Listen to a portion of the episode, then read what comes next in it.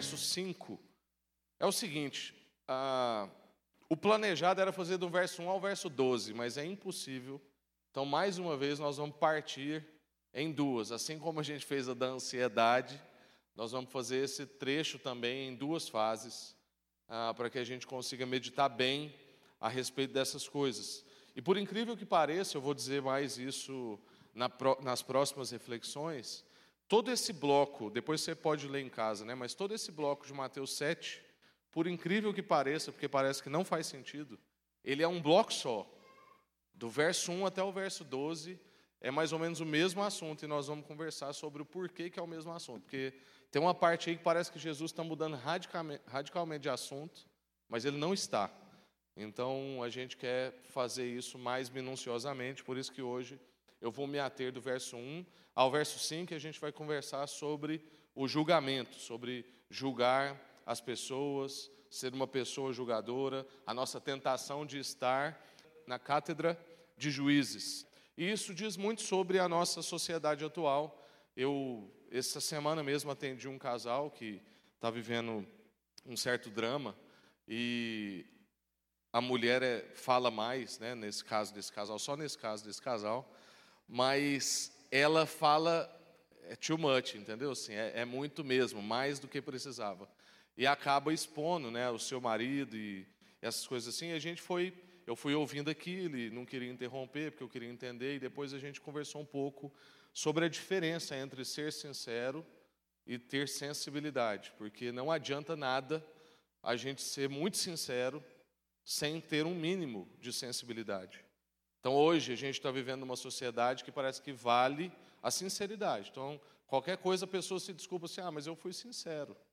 Aí você fala assim: é, mas você foi tosco, né? Você agrediu a outra pessoa, a sua sinceridade fere.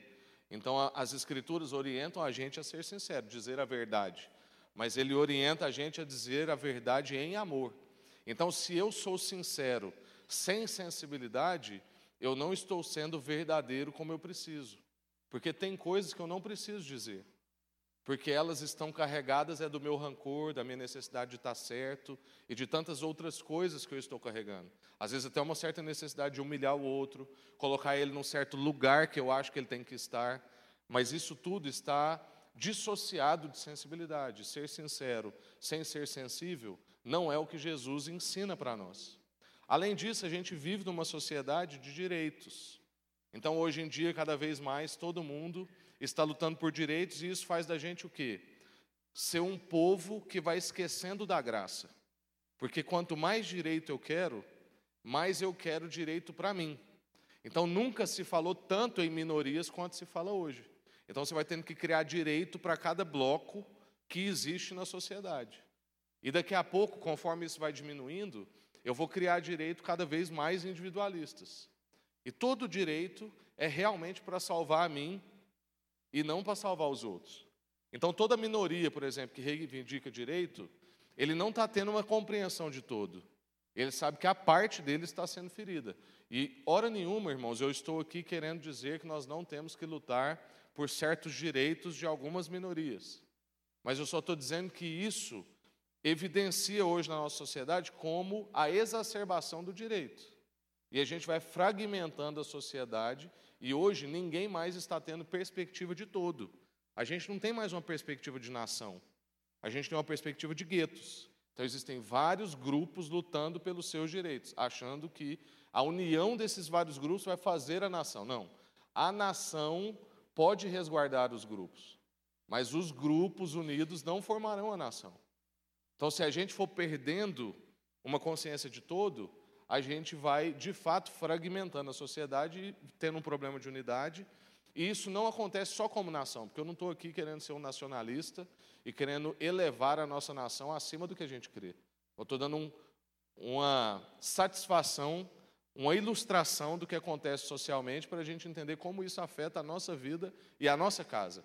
Porque o senso do direito particular faz eu também, dentro de casa, achar que eu estou tendo menos direito que a minha esposa, ou que a minha esposa está tendo menos direito que eu, nas tarefas que a gente faz, no quanto a gente sai, na forma que a gente cria os filhos. E ao invés da gente estar construindo uma consciência de família, nós estamos numa guerra de quem está mais sobrecarregado ou menos sobrecarregado, e não da família que está sendo construída. Porque se a família está sendo construída, ora eu estarei mais sobrecarregado. Mas ora a minha esposa estará mais sobrecarregada. Porque não dá para a gente trabalhar com essa, com essa igualdade que a gente imagina o tempo inteiro.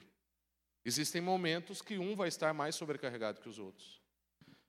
Além disso, nós estamos num tempo em que parece que a rede social deu para nós um certo capital moral. Então, qualquer acontecimento que surge, eu preciso emitir uma opinião. Se eu não emitir uma opinião, eu estou perdendo capital moral. Estou perdendo capital social. Eu não tenho opinião sobre aquilo. Eu estou perdendo o boom das informações. Está todo mundo falando disso e eu não estou. E nós, por exemplo, pastores, sofremos muito isso. Você não vai falar nada sobre tal coisa? Eu falo assim, gente, eu não tenho que falar sobre tudo na rede social. Se a igreja estiver precisando de um ensino sobre isso, nós vamos organizar. Mas eu não tenho que falar sobre cada acontecimento que surge. Teve petróleo na praia de Pernambuco. Eu estava lá quando aconteceu, mas aquilo ali, eu empresto a minha fé para os meus irmãos, mas eu não preciso escrever sobre aquilo, eu não estou no Pernambuco. Eu posso escrever, porque também não quer dizer que eu não posso, mas eu não tenho que. Eu posso sim. Mas hoje a gente está vivendo de um jeito que parece que a gente tem que. Então a gente lidera um movimento de unidade, o mosaico. Aí tudo que acontecia na área da política, na área da cultura, o mosaico não vai soltar uma nota sobre isso? Fala, não. A pauta do mosaico é a unidade da igreja. Quando isso afetar a unidade da igreja, a gente vai soltar. Então, na época da, da polarização política da outra vez, a gente soltou uma nota sobre o desafio da unidade da igreja em tempos de polarização política. Beleza. Mas a gente não tem que falar sobre tudo. Vamos entrar no nosso contexto aí. Vamos ler o nosso texto. Mateus, verso 1. Oh, Mateus 7, verso 1. Não julguem, para não serem julgados, pois vocês serão julgados pelo modo como julgam os outros. O padrão de medida que adotarem será usado para medi-los. Por que você se preocupa com o cisco no olho do seu amigo, enquanto há um tronco em seu próprio olho? Como pode dizer ao seu amigo: Deixe-me te ajudar a tirar o cisco do seu olho, a poeira do seu olho, se você nem consegue ver o tronco que está no seu próprio olho? Seu hipócrita.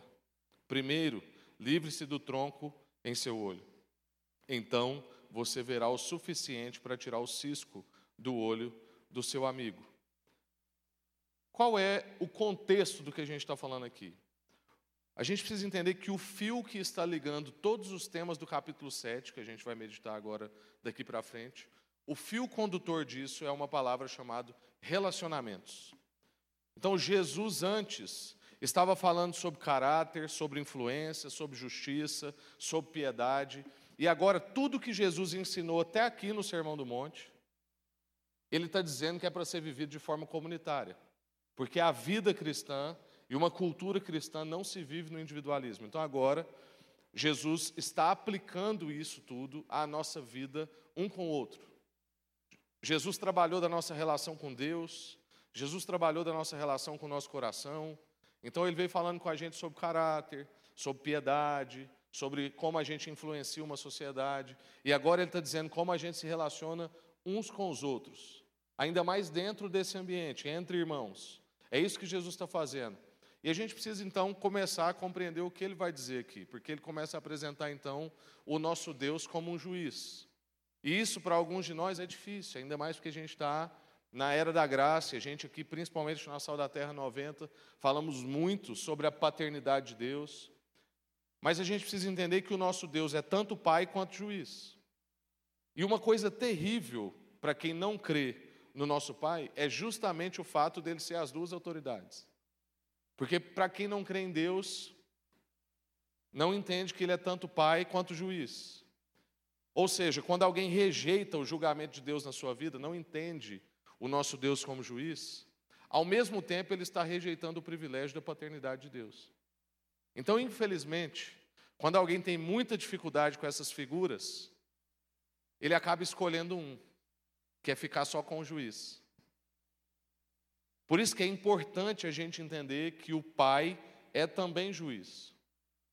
E ao rejeitar essa graça, então, da paternidade de Deus, inevitavelmente qualquer pessoa vai encontrar com o juiz. Agora, nós podemos ter o privilégio de encontrar com o juiz que é nosso pai. Mas aqueles que talvez rejeitam a paternidade de Deus, infelizmente um dia vão ter que encontrar com a figura do juiz. Então, quanto a nós, conhecer Deus como juiz exerce na gente uma influência santificadora. Por quê? Porque quando eu entendo Deus como aquele que julgará todas as pessoas, todo o tempo, todas as coisas, então aumenta o meu senso de temor, que a gente já falou aqui em outra série. E quando aumenta o meu senso de temor, aumenta o meu desejo de santificação.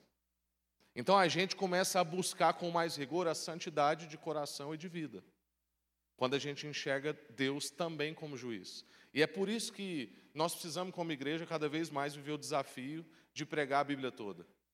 Porque geralmente, para pregar num domingo, a gente foge de textos como esse. Porque há um desconforto. Mas a gente precisa encarar textos assim. Outra face de ver Deus como juiz é o fato de que, sabendo da nossa condição pecaminosa, caída, dos nossos maus desejos, e também impulsionados para a santidade, a gente passa a ser mais misericordioso e amável com as outras pessoas. Então, o fato da gente ver Deus como juiz também nos ajuda com o próximo. Porque eu ver Deus como juiz me coloca no meu lugar. E o que a gente costuma dizer sobre teologia é que toda vez que você tiver que escolher entre uma teologia e outra, escolha que faz Deus mais Deus e você mais você. Porque tem umas teologias que faz você mais Deus e Deus mais você. Então, toda vez que você tiver que escolher entre uma perspectiva bíblica, escolha a que faz Deus mais Deus e você mais você. Para baixo. Que esse é o nosso lugar. Então, quando a gente vê Deus como juiz, a gente sabe da nossa condição, é impulsionado para a santidade, isso nos torna mais misericordiosos e amável com as pessoas. Então, agora a gente vai ver duas dimensões de como implica a gente ver Deus como Pai e como juiz. O que, que isso nos ensina? A primeira coisa é, nos ensina a enxergar melhor. Enxergar melhor a vida. O texto diz: Não julguem para não serem julgados, pois vocês serão julgados pelo modo como julgam os outros. O padrão de medida que adotarem será usado para medi-los. Irmãos, o não julgar pode ser entendido como uma ordem para a gente suspender a nossa capacidade crítica. Então pode ser que você fique em crise porque você fala assim: poxa, como é que a Bíblia está mandando eu não julgar se a gente julga o tempo inteiro? O próprio Jesus ensinou a gente a fazer julgamentos. Ele falou assim: olha, a justiça de vocês deve exceder em muito a dos fariseus. Como é que a gente sabe que a nossa justiça excede? Julgando a justiça dos fariseus. Então, a gente faz uma comparação. Então parece um contrassenso, parece que o ensino está dizendo para a gente perder a nossa capacidade crítica. Mas isso não é verdade. Na verdade, Jesus está convidando a gente a exercer essa justiça mais elevada, está convidando a gente a não ser hipócrita como os religiosos, e tudo isso implica em busca de discernimento. Então não tem nada a ver com perder a nossa capacidade crítica.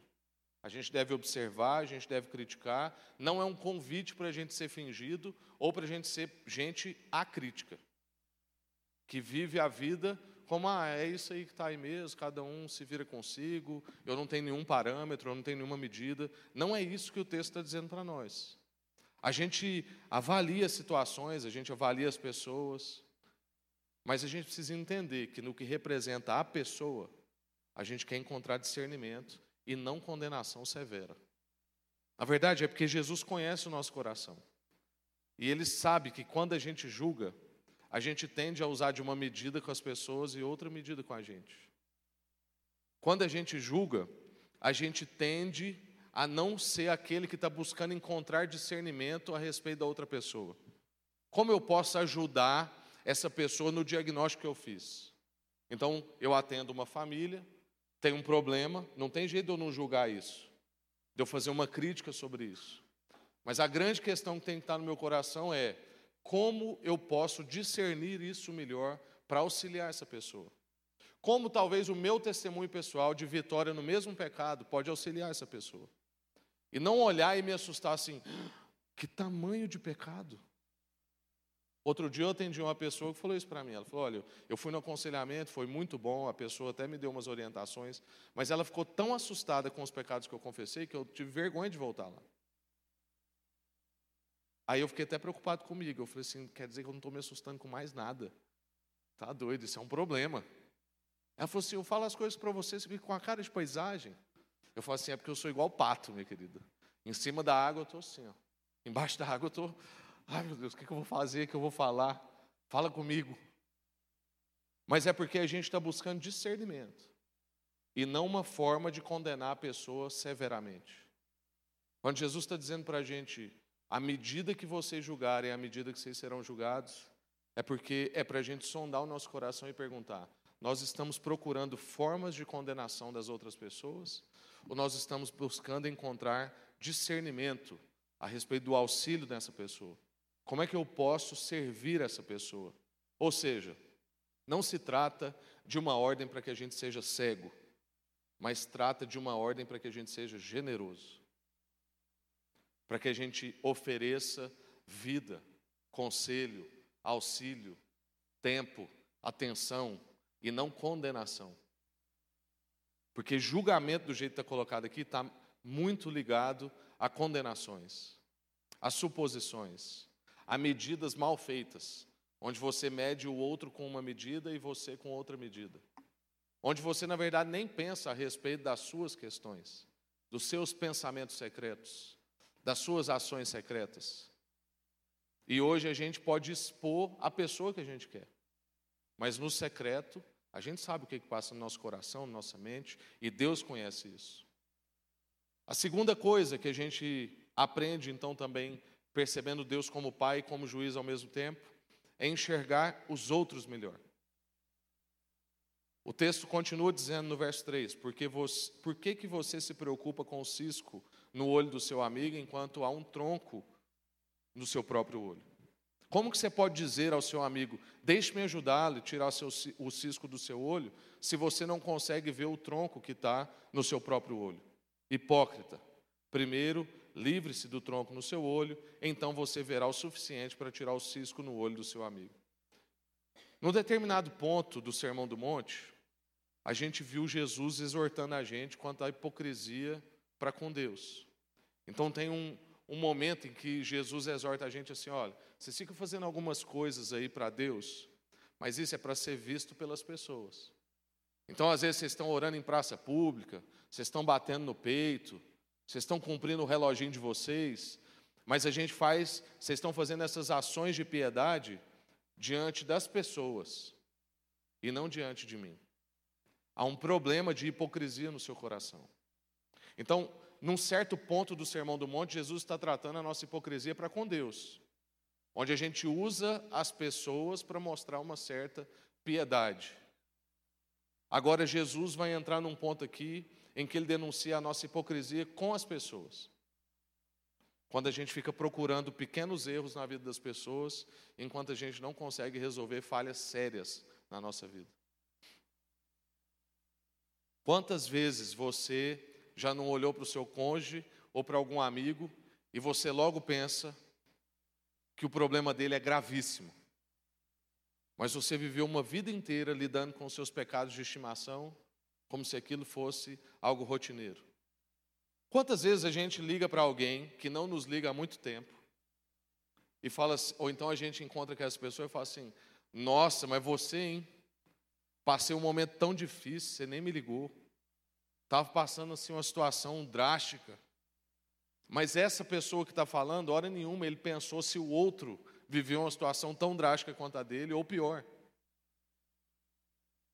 Outro dia eu fui cobrar um amigo da nossa amizade e ele falou assim, cara, eu estou com a mãe hospitalizada, eu estou vivendo tal coisa, estou vivendo tal coisa. Eu falei assim, desculpa, está tudo certo, o é, que, que eu posso te servir?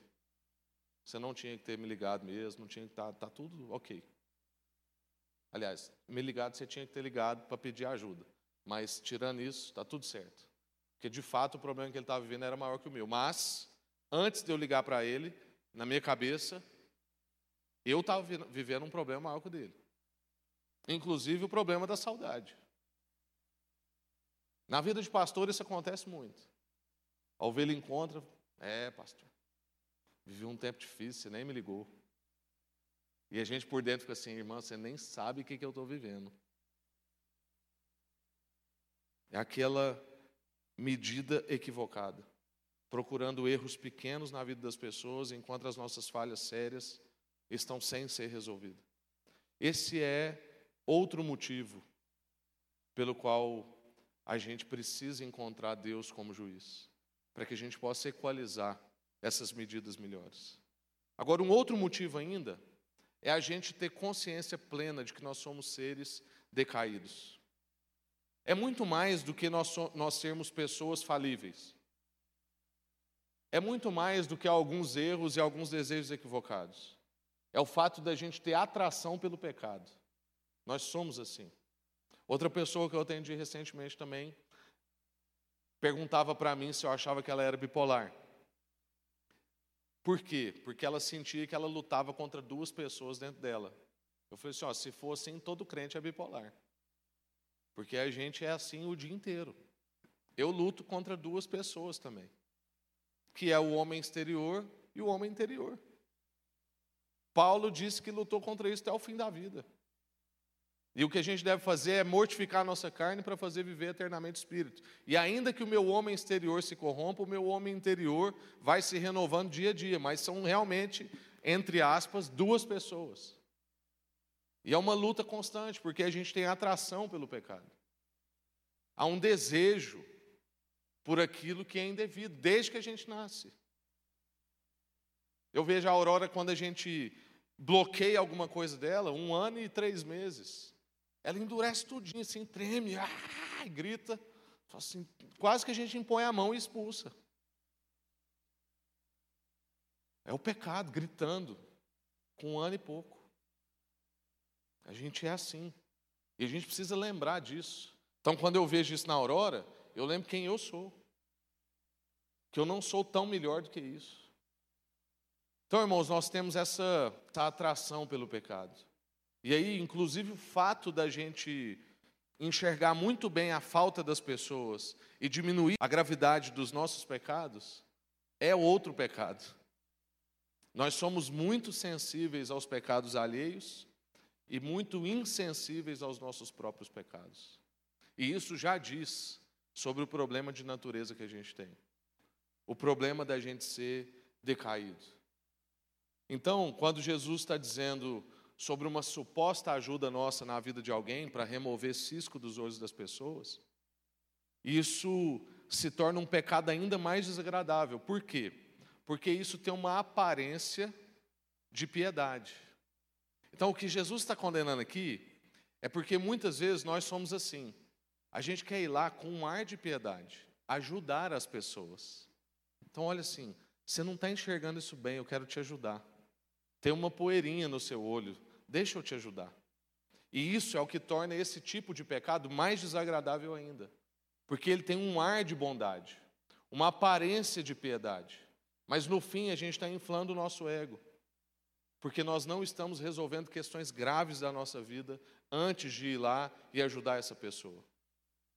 Quantas vezes eu já vi gente que esconde pecados, esconde coisas graves, tem problemas sérios no casamento, ou na empresa, ou em outro lugar, e ele quer ir lá e ajudar um irmão com um pecado assim, que qualquer outra pessoa podia ajudar, não precisava ser esse irmão, não. Mas é porque ele quer ter uma aparência de bondade e uma aparência de piedade, mas tem uma coluna na frente do olho dele e ele não está percebendo. Então, na verdade, o que Jesus está dizendo para nós é que ajudar as pessoas é bom, mas você precisa ajudar com muito discernimento e com precisão. Então, para você ir lá e remover a poeira do olho de alguém, você precisa estar enxergando muito bem. Então, o que Jesus está dizendo é: vá resolver os seus problemas graves primeiro, para que então você consiga ajudar melhor. Porque senão fica parecendo que Jesus está dizendo para a gente não ajudar as pessoas, mas não é isso. Jesus está dizendo: ajude as pessoas a tirar o cisco do olho, mas depois de remover a trave do seu. Porque o que está acontecendo é que vocês não estão resolvendo os problemas graves que vocês têm e fica querendo tirar coisas mínimas da vida das outras pessoas. Então, quanto mais a gente vai avançando na caminhada da santidade, os nossos olhos vão sendo cada vez mais lavados e então a gente consegue auxiliar melhor as pessoas. Mas a gente precisa olhar para dentro primeiro, para depois olhar para fora. Todo esse texto do julgamento está dizendo: olha, use o critério que você está usando para julgar fora, para julgar dentro. Antes de remover coisas pequenas das outras pessoas, remova coisa grande da sua vida. A gente não deve, deve fazer crítica sem autocrítica. Se a gente pudesse resumir todo esse trecho que a gente leu, é isso que Jesus está fazendo. Está dizendo: não faça uma crítica sem antes fazer uma autocrítica.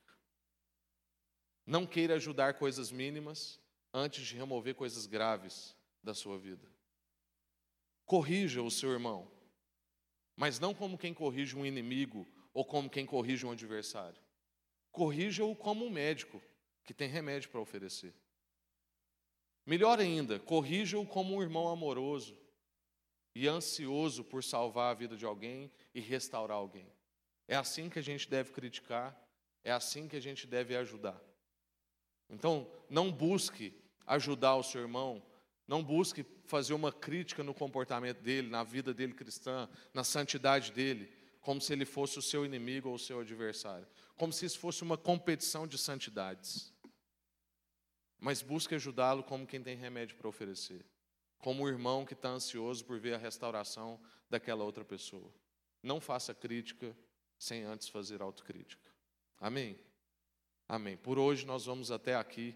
Eu quero orar com vocês para que para que Deus dê para nós cada vez mais consciência da nossa condição, porque isso nos coloca no nosso lugar. Para que a gente então, quando criticar alguém, observar alguém, porque isso vai acontecer na nossa vida, tem que acontecer. Não é um convite a sermos acríticos. É um convite a sermos autocríticos e críticos. Mas não sermos críticos antes de sermos autocríticos.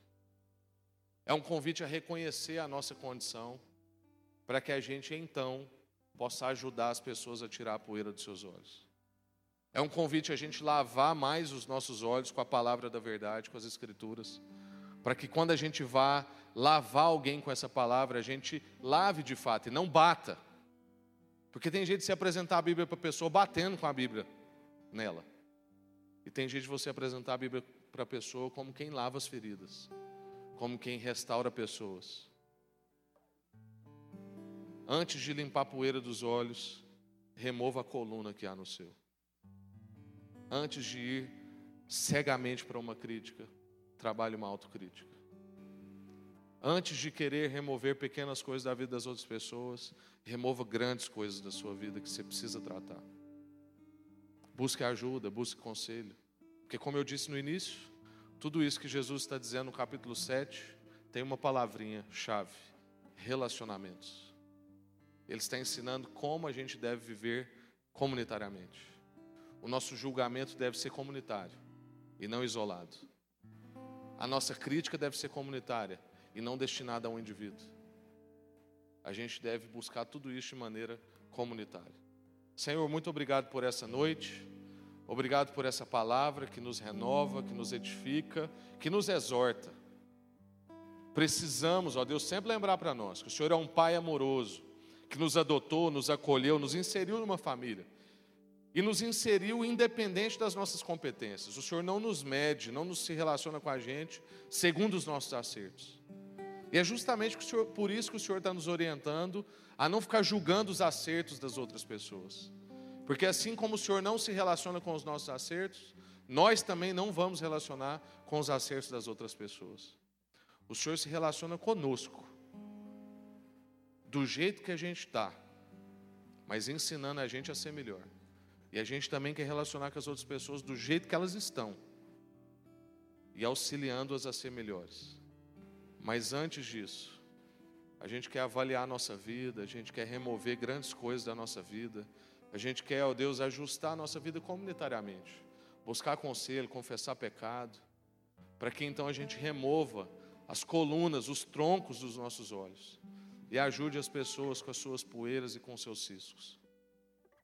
Que o Senhor possa, ó Deus, quebrantar o nosso coração, para que a gente seja um povo menos implacável, mas que a gente seja um povo mais generoso nos comentários.